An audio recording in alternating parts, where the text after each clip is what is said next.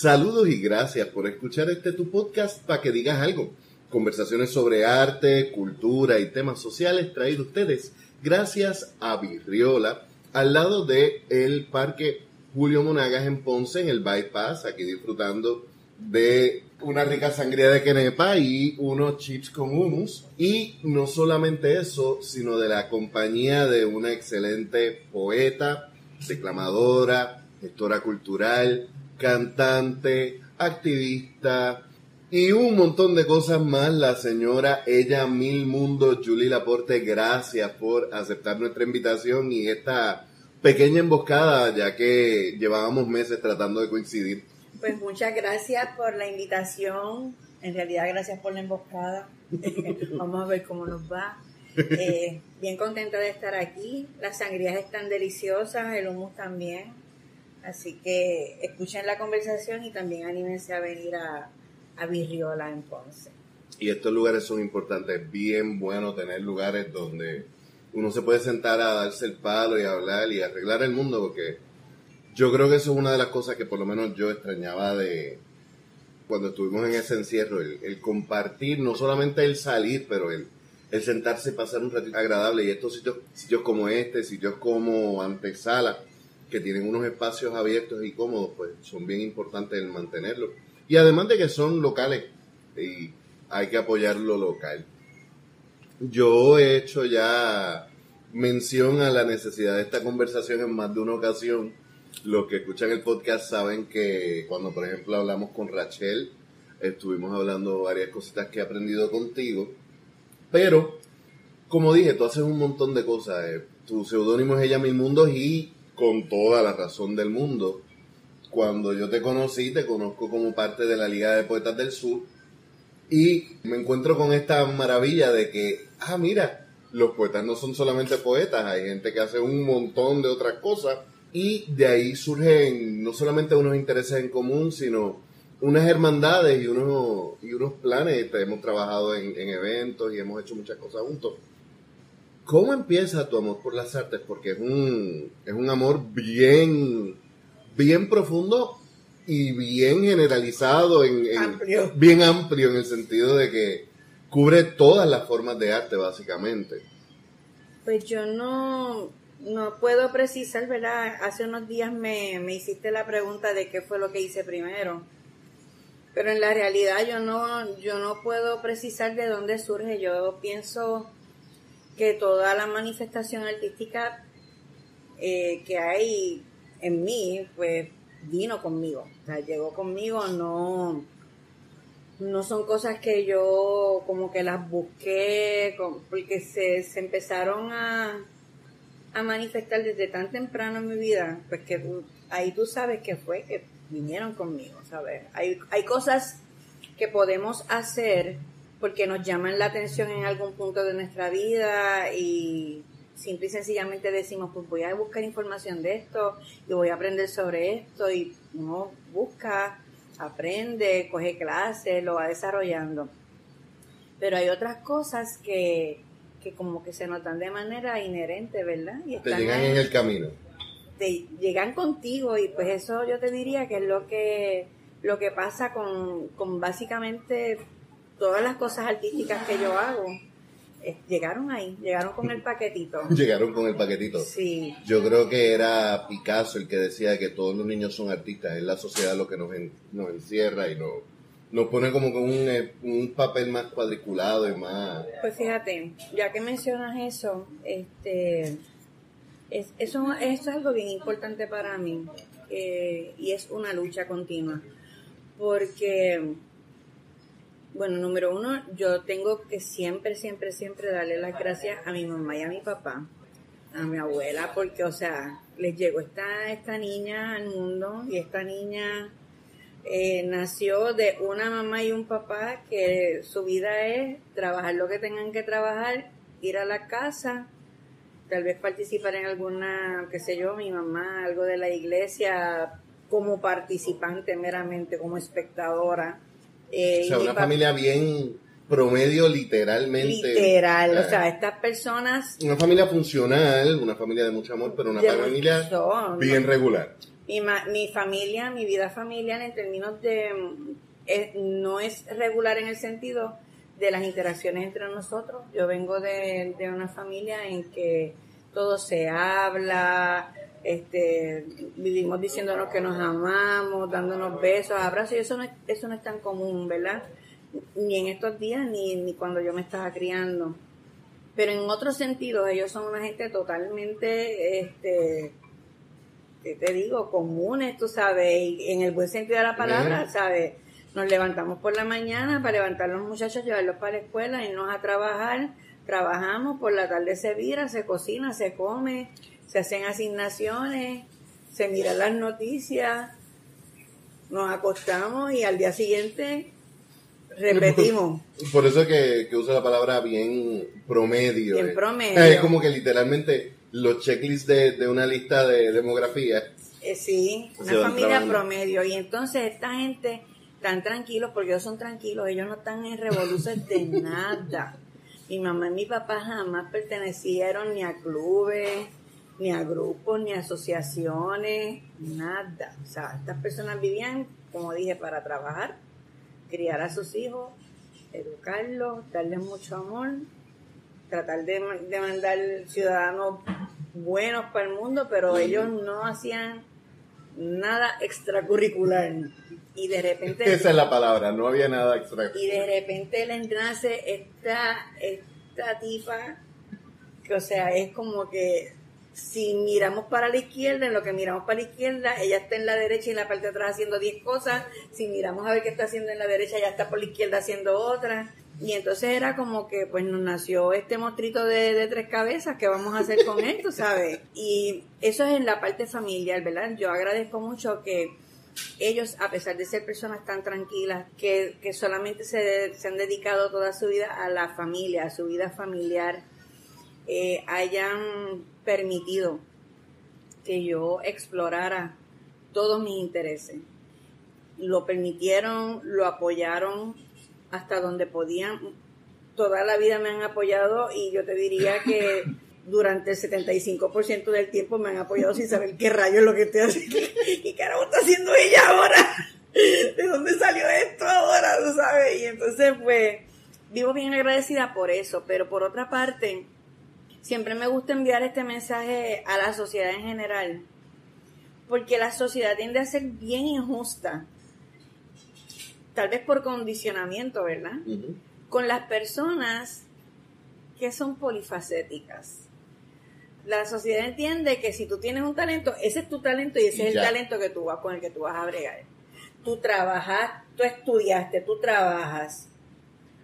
Si aparte de eso también puedes tocar la guitarra, chévere. Si aparte de eso puedes escribir poesía, chévere. Si aparte de eso puedes practicar, destacarte, qué sé yo, en artes marciales, chévere. Si aparte de eso puedes bailar, chévere. Si aparte de eso te llaman los temas de salud y de sanación, chévere. Pero una cosa, o sea, la, la sociedad entiende que tú tienes como que derecho a un talento. Y, y eso es bien contradictorio porque se supone, por ejemplo, el concepto de la universidad es crear un ser universal, un ser multifacético y lo que la sociedad se ha movido tanto a lo pragmático, entre comillas, a lo funcional y práctico, que, que tú tienes una función en la sociedad y tu valor es en relación a cuán a cómo la sociedad ve que tú cumples esa función. Esa función, correcto. Entonces, pues, yo le quiero decir a la gente pues que eso no necesariamente es así. Eh, hay personas que tienen múltiples talentos. De hecho, yo considero, esta es mi opinión bien personal, todas las personas tienen múltiples talentos, todas. Totalmente de acuerdo. Todas las personas tienen múltiples talentos, que los exploren o no los exploren, que los encuentren, los descubran o no los descubran, esos son otros 20 pesos. Pero mi opinión muy personal es que todas las personas tienen múltiples talentos. Entonces, cuando de repente ven que una persona hace esto, aquello, lo otro, y se, se destaca en, por aquí, por este lado haciendo esto, se destaca por acá haciendo lo otro, o sea, porque no es que, tenga varios y los haga, sino que los hace bien, ¿verdad? que, no, que no sea un, un esfuerzo mediocre. Ajá, pues entonces eso es como que chocante, para la, para la mayor parte de las personas. Adiós, pero, pero tú también haces eso. Adiós, pero. Entonces, como me diría mi mamá mía, clase arroz blanco. Así como el arroz blanco, mamá, está como, este, Sí, porque es que la gente quiere como que definirte en base a una función en específico. lo- por alguna razón, bueno, yo soy disidente en todo el sentido Mm. de la palabra, ¿verdad? Pero la realidad es que a la sociedad le encanta etiquetar a las personas. Definitivo. Y yo les digo, las etiquetas son para las latas, para los potes, para las gavetas. Usted quiere que organizar esa gaveta bien linda, póngale una etiqueta. Panty, media, suéter, pantalones. Usted tiene frascos de, de, de- encurtidos que preparó, ponga eh, berenjena, maíz, tomates, pero las personas son personas. Y las personas no deben ser etiquetadas bajo ninguna condición. Entonces, porque a la vez que tú etiquetas a alguien, tú le encajonas dentro de, dentro de esta categoría, pues en tu mente esa persona no da para más nada. Llegó hasta ahí. ¿Ves? Entonces, pues, retomando tu planteamiento original, no puedo identificar cómo, cómo nace lo artístico en mí. Pienso que lo, lo que hay artístico en mí, pues nació conmigo, llegó conmigo se fue manifestando en escuela elemental, tan temprano como, como segundo grado. Ya yo estaba escribiendo cosas, ya yo estaba participando de la rondalla infantil, ¿verdad? En, en- en la escuela, la rondalla escolar, eh, tocando el triángulo, cantando. eh, luego de eso, bailando, tocando guitarra, ¿verdad? aprendiendo todas estas cosas porque todas se fueron presentando, todas me fueron puestas eh, ante mis ojos y las que me llamaban la atención pues las exploré corriendo, este pista y campo, eh, Eso no lo sabía. Sí, por mucho tiempo corrí, eh, este, participé de, de eventos de pista y campo, por mucho tiempo jugué voleibol, por mucho tiempo corrí bicicleta, yo en bicicleta a todas partes. Entonces es como que yo hacía esas cosas, también cantaba en el coro de la iglesia, era la solista ¿verdad? en el coro de la iglesia, yo escribía, participaba en teatro, en- y era como que, porque ella va a seguir, va a seguir haciendo cosas, que es lo que... Quiero detenerme en dos, dos puntitos que dijiste. Lo primero es el hecho de, que es bien cierto, la gente, y digo la gente, me, me incluyo porque estoy trabajando en eso, estamos acostumbrados a, ver a los seres humanos como, como entes unidimensionales. Y está bien, bien interesante porque en un momento donde podemos tener acceso a mayor contacto con la gente, por ejemplo con las redes sociales, que uno va a ver mayor diversidad de opiniones o mayores cantidades, mayores posibilidades de, de, de conocer a esa persona en distintos aspectos y sobre distintos temas. Todavía asumimos que las personas son esta cajita y que es, nos sorprende cuando se salen de la caja. de- nos molesta cuando se salen de, de lo que asumimos que es esa persona y sin embargo nos molesta cuando nos lo exigen lo mismo, cuando, cuando nos recriminan lo mismo bien interesante que en una sociedad hoy día que nos llama al cambio, nos llama a la concientización y a ser mejores individuos cada día, a veces siento que no le damos la oportunidad a las otras personas incluso para crecer, para decir, mira, yo estuve equivocado y ya no lo estoy, he aprendido. Y a manejar también eso, lo, eh, explotar todos los talentos que tenemos. es como, ¿cómo te diría? Vemos, dijo Anaís Nin, no lo digo yo, dijo Anaís Nin, que no vemos al mundo como el mundo es, vemos al mundo como Como nosotros somos, somos. We don't see things as they are. We, we see things as, we are, ¿verdad? Entonces, pues, siempre las otras personas, ¿verdad? Esas son las otras personas, la otredad Ujú. pero la otredad tú la estás mirando desde tu perspectiva, así que tú pues le atribuyes, ¿verdad? Las funcionalidades que tú entiendes que debe o no debe tener. Y sí, estamos en un tiempo bien confuso porque pues todo propende a que deberíamos ser mejores personas. Hay facilidades para hacerlo, ciertamente. La, la, información está ahí ante nuestros ojos Ahora, más que nunca, deberíamos entender que las personas hagan muchas cosas distintas porque hay tanta información en las redes. Y tantas herramientas para ahí hacer para algo. que, las, para, que, para que busquemos, para que exploremos. ¿sí? Muchas herramientas. Con la cuestión de la pandemia, la gente estuvo encerrada y, y estuvieron mirando cursos de cuanta cosa. Desarrollaron muchas cosas interesantes. Y aún así todavía nos choca que las personas hagan muchas cosas distintas. No entiendo por qué, tú sabes, queremos tener un pensamiento bien progresista, bien, bien de vanguardia, pero aferrados a este estilo de vida, digamos, de los 40, de los 50, en que cada persona tenía un rol específico Una unidimensionalidad que total. cumplir y, y este es el rol que tienes que cumplir y si te sales de ahí estás dañando el molde. En verdad a mí los moldes me da mucha pena con los moldes. Los moldes a mí me gusta romperlos. Yo los moldes son para lasaña. Exacto. Las etiquetas son para los frascos, los moldes son para los bizcochos, para las lasañas, cosas así, no para la gente. Y lo otro que quería, porque en ese empiezas como mencionas en el baile, empiezas en la rondalla, empiezas en esto, en estas actividades extracurriculares, principalmente escolares y eclesiásticas, que yo creo que es la experiencia de la gran mayoría de, de la gente que, que se interesa por un arte. Pero, a diferencia del 90% de los que estuvieron contigo en ese coro, en esa rondalla, tú no solamente te mantuviste en las artes, sino que fuiste creciendo y explorando otras. Quería preguntarte, como escritor obviamente, voy a, hacer, voy a empezar con mi enfoque. ¿Quiénes fueron esos poetas primeros que te enamoraron? Esos escritores que dijiste, yo quiero intentar eso. Sé que ya habías empezado a escribir incluso de antes, como me pasó a mí, incluso de que me sentara a leer. Pero entonces cuando ya uno encuentra en escuela intermedia a veces estas almas afines, ¿no? Mi, definitivamente mis primeras experiencias este escribiendo estuvieron directamente tomadas de mis sentimientos, punto. O sea, no... Era muy pequeña, o sea, era muy pequeña, tenía 6, 7 años, era muy chiquita para decir, mis influencias son tales, o, o leí tal cosa y esto me inspiró, ¿verdad?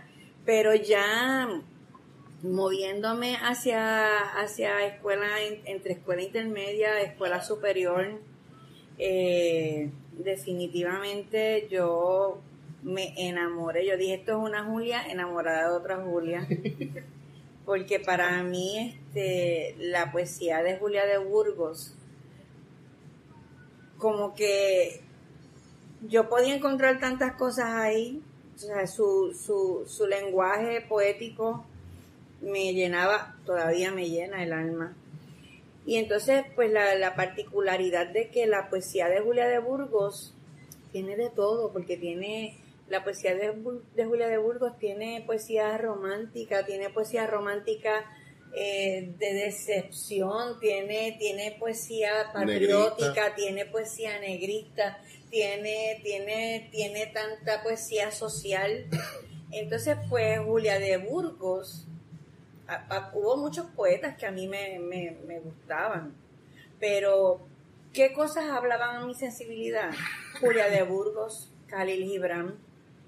eh, Ah, Pero espérate, yo tengo que confesar esto, yo en grado 10, ajá. ¿verdad? Yo llegué a la Escuela Superior Rafael López Landrón y yo a veces, por lo menos una o dos veces a la semana yo cortaba clase. Pero yo no cortaba clase, pa- yo cortaba clase y me iba porque me quedaba en la biblioteca leyendo. Verdad. Y ent- lo siento, lo No, siento. yo- me río, yo tuve, yo tuve yo lo muchas fugas para el río, tuve muchas fugas para la playa. Ves, yo no, yo, Pero yo no me- tenía amigos en la escuela. Yo era el nerdo clásico No, bully. no, no, yo, era de todo.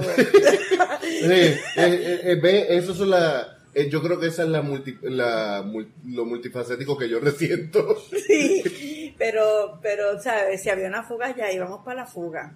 Pero literalmente yo era feliz con, con cortarle la clase a la maestra de biología, que eran dos horas, y esas dos horas invertirlas en la biblioteca. Entonces, Yo hacía lo mismo con matemáticas. yo me enamoré del jardín del amado. O sea, yo me, una serie de escritos que era como que yo decía, wow, este, verdaderamente esto a mí me toca. Me toca, me habla, me habla directo al alma, Y es que te tenía que hacer, te tenía que detener porque Julia es como que un referente de todo puerta puertorriqueño, principalmente de toda poeta, eh, mujer puertorriqueña. Pero tiene una particularidad y el hecho de que, ella, como tú dices, escribió de todo y tú no tienes que necesariamente ser mujer para identificarte. Tú no tienes necesariamente que ser puertorriqueño para tú sentirla. Y las imágenes que ella utiliza, aunque, aunque son imágenes que el puertorriqueño conoce porque sabe dónde está el río, conoce la historia de ella, es una poeta bien universal. Pero entonces me sales con Rumi, me sales con, con poetas que un estudiante común... Ni siquiera son de esta época. Exactamente. Pues como que me sorprende porque generalmente no son los referentes que yo escucho, me, está bien interesante. Qué bueno que tú tenías una biblioteca que estaba lo suficientemente nutrida para eso. Yo te puedo decir que yo a Cali Gibran lo vine a, conocer y saludos, ¿verdad? porque tengo un pana que se llama Khalil Gibran y ahí fue que me vino la curiosidad y fue por internet que pude leerlo. Eh. En la escuela donde yo estaba, lamentablemente la sección de, de literatura era más que pobre, era risible. Pues en la escuela Rafael López Landrón había una biblioteca con una bibliotecaria que se ocupó de que de que hubiese de todo, pues así que había no solo una sección de literatura, había también una, una sección de filosofía. Y entonces, pues, algo que es bien, bien parte de mí es la espiritualidad. Entonces, estas cosas, ¿verdad? Que, que, requieren, estos escritos que requerían como que buscar más dentro de uno. Una introspección. Ajá, siempre, pues fueron las cosas, mi go-to, ¿me entiendes? Eh, y yo lo sé, yo lo sé que, que, no lo esperaba, ¿verdad? Esperaba como que esta lista de... mi lista es muy sencilla, pero al mismo tiempo muy... No, tu lista es corta, no sencilla. tu lista es muy, eh, muy bien curada. Entonces, pues definitivamente yo, como a los como a los 14 o 15 años, yo me enamoré de los escritos de Rumi. ¿Sabes? Yo, la primera vez que yo leí todo lo que tú buscas te está buscando a ti, yo dije, ¿qué? ¿Cómo? Te, soy honesto, yo, Rumi es alguien que estoy empezando a leer de nuevo ahora. Porque la primera vez que yo lo leí, 18, 19 años, yo creo que yo estaba muy, en un periodo muy jaded, muy demasiado sarcástico, demasiado irónico y demasiado muerto por dentro, como para apreciar la simplicidad, porque no es sencillez, eh, de sus palabras y lo veía como que, ah, qué bonito, pero no, no había entendido que hay poesía que es para meditar. Yo considero que sus escritos... Ahora lo veo como trabajo. Y los de Khalil Gibran son, tienen un nivel de profundidad, tú sabes, y una, una hermosura, no la hermosura de cuando tú lees algo y dices, qué bonito. Yo detesto que alguien lea un poema y diga, qué bonito. ¿Qué, ¿Qué, es lo que tiene bonito? Exacto. Eh, ese halago. Dime, dime qué es lo que es bonito, porque lo que es bonito no necesariamente es que es bonito estéticamente, o sea, ¿qué fue lo que te habló? De, de, en ese escrito, ¿qué fue lo que te habló? Entonces, pues, la gente siempre me ve a mí que yo me paro a cantar delante de la cantidad de gente que sea, que yo puedo hablar delante de la cantidad de gente que sea. Sea, yo tengo una persona pública que pues, ¿qué hay que hacer? Pues vamos a hacerlo. El miedo lo dejaste en la cabeza. Pero la realidad es que yo soy una persona muy tímida, no lo parece, queda disimulado. Y más que todo soy bien introvertida, entonces tanto ruido como puede haber a mi alrededor y yo moverme en medio de él, yo disfruto profundamente el silencio, la soledad. Y entonces este tipo de escritos a mí como que... Te llama a eso. A eso. Y entonces pues siempre me pude identificar bien y no sé, de verdad que, que más que todo es lo que me llenaba completamente. Y de ahí hay otro punto que resaltaría el hecho de que tú tuviste maestras que se encargaron en, en cultivar ese amor por las letras, ese amor por la cultura en general, pero también ese amor y ese placer por estar en el spot. Sí, mira, quiero decir que el, amor por la lectura, mi primer ejemplo del amor por la lectura, o sea, no tengo en mi casa había una biblioteca, siempre había, siempre había libros. El primer amor por la lectura me lo desarrolló mi papá con su ejemplo. Con su ejemplo. Había libros, él los leía y él buscaba que, que, leyera y que yo leyera también y discutíamos lo que se leía. Hasta el periódico se discutía. Así que, este, como dije, estos fueron mi mamá y mi papá, estas personas como bien bien regular en el sentido de que no estaban en actividades ni cosas, pero la vida interna de la casa era muy rica. Tú sabes, la forma en que nos criaron fue una manera muy rica de hacerlo. Entonces, pues, tengo la bendición de que desde, desde escuela elemental hasta que salí de cuarto año, yo tuve maestras que fueron como que, y maestros que fueron espectaculares en ese sentido empezando en escuela elemental con Mrs. Amaro, la maestra de, música, ¿verdad? Betsaida Amaro, Venera Arroyo, que me enseñó a, leer la poesía de, por ejemplo, de Virgilio Dávila, que me enseñó a cantar la tierruca, ella tenía una voz preciosa, y con ella pues, pues yo empecé a, yo aprendí a cantar la tierruca, y entonces estas eran cosas que yo las leía o que las cantaba y no, no era como que yo las internalizaba y me fueron cosas que desarrollaron sensibilidad. Exacto, no pasaron en vano. No pasaron en vano porque está también esta cosa de que el arte se fue manifestando en mí desde bien pequeña, pero fue porque hubo esta cosa en mí de que de que de permitir probablemente por el ambiente tan tan reafirmante en que me criaron en que yo no tuve problema en vulnerabilizarme para que estas cosas, tú sabes, me sensibilizaran. Porque quien no tiene, quien no tiene esa, ¿verdad? Esa bendición de, de, que le apoyen de esa manera, pues probablemente no tiene, así sea chiquito, no tiene el break de, de, ponerse a fijarse en esas cosas. Sí, en, en, la conversación, por ejemplo, con Sandra Santana, conversaba que ella siempre quiso ser escritora, pero se atrevió, por ejemplo, a, a estudiar literatura luego de que hiciera un grado en un, eh, contabilidad, creo que fue, en algo que no tenía nada que ver. Casi eso era importante también. Porque en su caso lo que, lo, que le decían es, acuérdate que los artistas se mueren de hambre. Y en tu caso quizás la, estaba eso de subtexto, de subtexto, pero eso no quitaba el que apoyaran. En casa. Estaba el mismo argumento, o sea, estamos hablando de... ese argumento estaba en todos lados. O sea, eso no podemos echarse el recatárselo a una familia. Hambre, pero era como que después que tú estudies, tú puedes hacer lo que tú quieras. Exacto, puedes hacerlo en tu tiempo libre y puedes disfrutarlo y, vivirlo igual. Porque ahí creo que, que llega el punto nuevamente de, del ser multifacético. Y es que también en nuestra, en nuestra sociedad se nos mete en la cabeza que no hay tiempo para esas cosas a nosotros como que tú tienes tu 8 o 5 y tienes 3 horas para hacer lo que vayas a hacer después de eso. Y la mayoría de las veces esas 3 horas son pegados frente al televisor porque tenemos que como que decompress. Y a veces yo te veo y yo digo, coño, tu, reloj tiene más de 24 horas. El, mío, el mío eso tiene, tiene, el mío tiene como, como 45 horas más o menos. Más o menos. Pero, pero es bien importante también recalcar eso, el apoyo desde pequeño es vital eh, yo no sé cómo, hubiera sido la historia de muchos artistas que yo conozco si hubieran tenido ese apoyo familiar. O si no estuvieran toda la vida resintiendo el que no se les haya apoyado de la misma forma.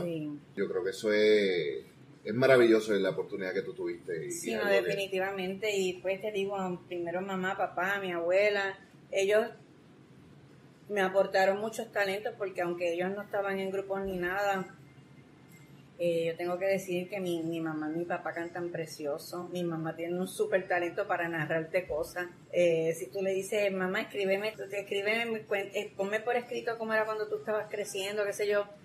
Tú te puedes sentar a disfrutarte de eso porque, o sea, es una buena narradora. Es una buena narradora. Mi abuelita también era una excelente narradora, era cantadora de Rosario de Cruz. Este, o sea, que yo estoy consciente de que todos, que aunque ellos digan, esta nena me salió tan arroz blanco, todos mis talentos yo los puedo identificar en ellos, todos.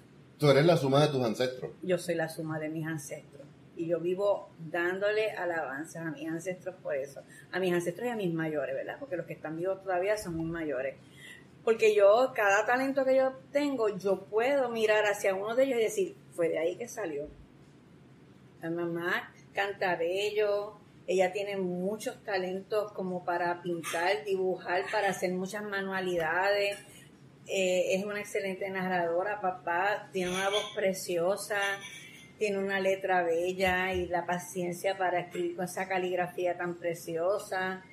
Tiene un, no lo heredé de él, tiene un don para silbar que es una cosa, él te, él te silba cualquier canción que tú, tú juras que estás oyendo una flauta, tú sabes, y es mi papá silbando abuela, pues ya te digo, cantando, narrando. Mi abuela, sí, esa iba toda bien, ¿sabes? Eh, Benita era de almas tomar. Curador, o sea, sanadora, curandera, regal con, la, con las hierbas, con las plantas, todas estas cosas. Todo eso viene de Benita, de Julia también. Les encantaba cocinar, ¿sabes? Todas estas cosas que, que, que yo digo, pues mira, yo puedo ver yo puedo ver este en mí, en las, en las manifestaciones artísticas que yo he tenido y que tengo, yo puedo mirar hacia, hacia mi cuadro familiar y yo puedo identificar eso ahí. Y hablábamos también de esos maestros que te inspiraron y te movieron. Hay una maestra en específico que hay que mencionar. No, yo tengo varias que tengo que mencionar. Tengo en teatro tengo a Lucy Soto, que me imagino que, me has oído hablar de ella tengo que mencionar la, la maestra que a mí la poesía me, sabe, me trabajó con la poesía, con la poesía, con, con la narrativa y me trabajó con el hablar en público, se llama Elisa García. Y Elisa García fue la hija de Alberto García, García Boirie. Y entonces tengo a Ruth Reyes, esa, me, esa fue conmigo para todos lados con el baile de los cocos, con las niñas de escucha, con esto, con aquello, con lo otro. Ah, también fuiste niña escucha. Claro. Ah, claro.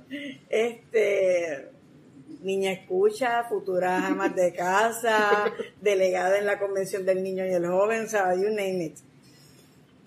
Y entonces esta mujer, que nunca fue mi maestra, nunca fue mi maestra, o sea, yo nunca estuve con ella, con, yo como estudiante y maestra en el salón de clase, pero esta mujer es la mamá que no me parió,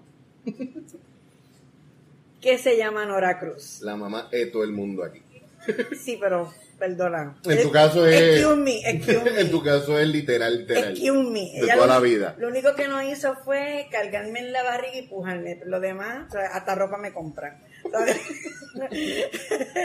este, así que, que yo te digo, o sea, yo, yo hago tantas cosas, pero tantas ¿Y cómo conoces a Nora? A Nora. Pues a Nora yo la conozco porque, pues como te mencioné, yo tuve una maestra de música maravillosa que se llama Betsaida Amaro. Y Betsaida Amaro era la cuñada de Nora Cruz. Así que mi mis primeros contactos con Nora Cruz son directamente con cosas de la música. Mira, pues que íbamos a tener una presentación fuera de la escuela con otras escuelas. Nora era maestra en la escuela este, Amalia Marín, yo estudiaba en la escuela Washington. Luego cuando Betsaida Amaro aparece con este único disco de música de distintas partes del mundo y decide montar el baile de los cocos con estas con estas este, ocho picoretas que éramos. ocho picoretas con una ropita bien, bien que yo digo ahora, Ahora no lo permitirían. Yo no sé si, no lo permitirían, yo no sé si yo, ahí yo, cuando yo lo pienso ahora digo, de verdad que mi mamá y mi papá, mira. De almato. Esa gente de la pues yo andaba con una ropita mínima por ahí. Entonces, este, pues nada, con la cuestión del baile de los cocos fuimos a tantos sitios en Puerto Rico porque nos pedían de todas partes.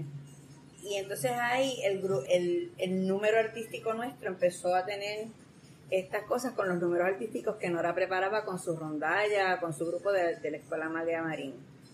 Finalmente ya yo había compartido con ella tantas, tantas cosas, yo como estudiante de, de, de Amaro y de Ruth Reyes, eh, habíamos compartido escenario vamos a decirlo así de esta manera, escenario.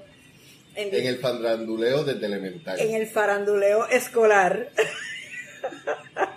no, pero digo faranduleo escolar porque que íbamos a todas partes de Puerto Rico, de verdad.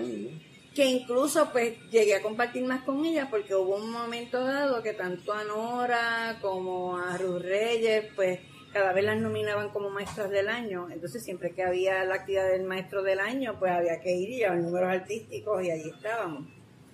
Así que fue esta persona, Nora Cruz, desde que yo era chiquita, estaba ahí presente, yo viéndola con, con el trabajo que ella hacía con los estudiantes, pero cuando yo iba de noveno grado hacia segundo año de escuela superior, desde los siete años estaba también cantando en la iglesia con la monja. Como yo cantaba duro y me sabía las canciones y mi abuelita se sentaba al frente, llegó el momento en que la monja dijo, pues no puedo con la competencia, que mucho yo esa monja, se llamaba la hermana Elisa, Elisa Doherty. Y entonces llegó el momento que ya estaba en el, en el, en el órgano ahí, pero entonces me hacía que viniera y me sentara al lado de ella para cantar. Y esta misma es la persona que cuando yo tenía 14 años, que ya tenía una voz ¿verdad? más madura, me preparó para que yo cantara el Ave María de Schubert en la iglesia, ¿verdad? Así que ella, pues incluso esas primeras veces de cantar de un modo más lírico, pues fue entonces con la monja. Y ahí surge el hecho de que en la iglesia católica de Guayama de repente había que dar una misa a la semana no bastaba, así que había misas todos los días por la mañana, todos los días por la tarde y habían en las misas dominicales empezaban a las 5.45 de la mañana y hasta la 1 de la tarde habían distintas misas. Había misa los sábados por la noche, entonces pues ¿qué vamos a hacer? Porque la monja no puede cubrir todo eso ya sola. Y surge que le encomiendan a Nora Cruz que creara un ministerio de música. Ese ¿Qué decide Nora hacer? Decide hacerlo con jóvenes. Ella dice, yo voy a hacer un ministerio de música de jóvenes. Es bien importante ese detalle. A mí me gusta señalarlo porque aun cuando la mayoría de los artistas en Puerto Rico, de forma general, no estamos afiliados a alguna iglesia o algún grupo eclesiástico, hay que reconocer que muchos de nosotros tuvimos unos acercamientos. Salimos de ahí. Salimos de ahí. Y gracias muchas veces a líderes que, que no estaban necesariamente en la misma línea que el liderato eclesiástico y que nos daban las oportunidades de explotar esos talentos. Y gracias a esos talentos también es que nos exponemos por primera vez al público. No, en mi caso yo considero que, que la seguridad que yo tengo mientras estoy frente a la gente se debe a eso. O sea, salió de ahí.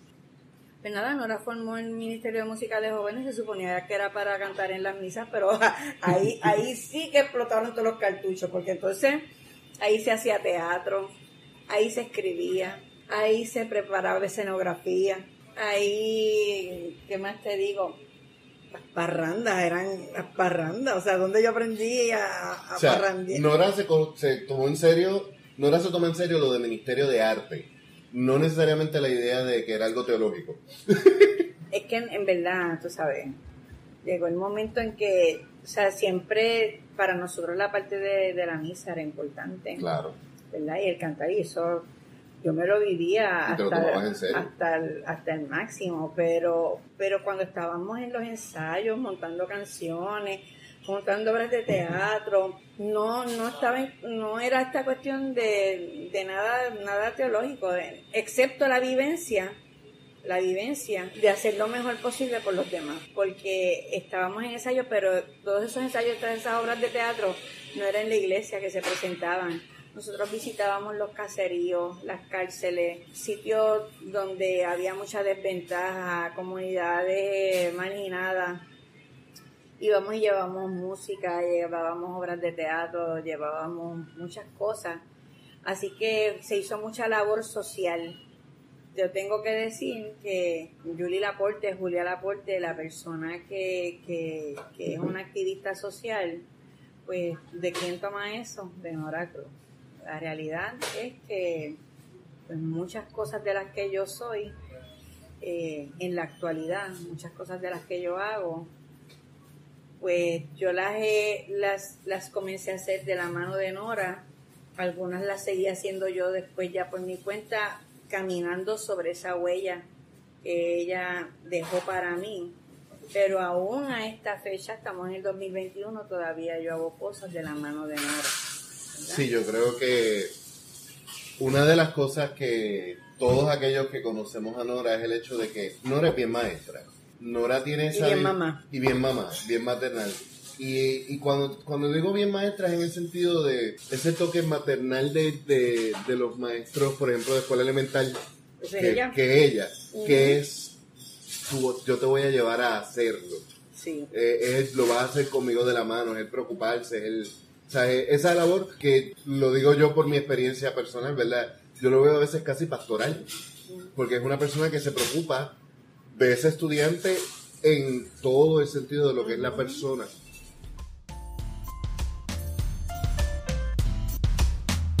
Vamos a dejarlo hasta aquí el día de hoy.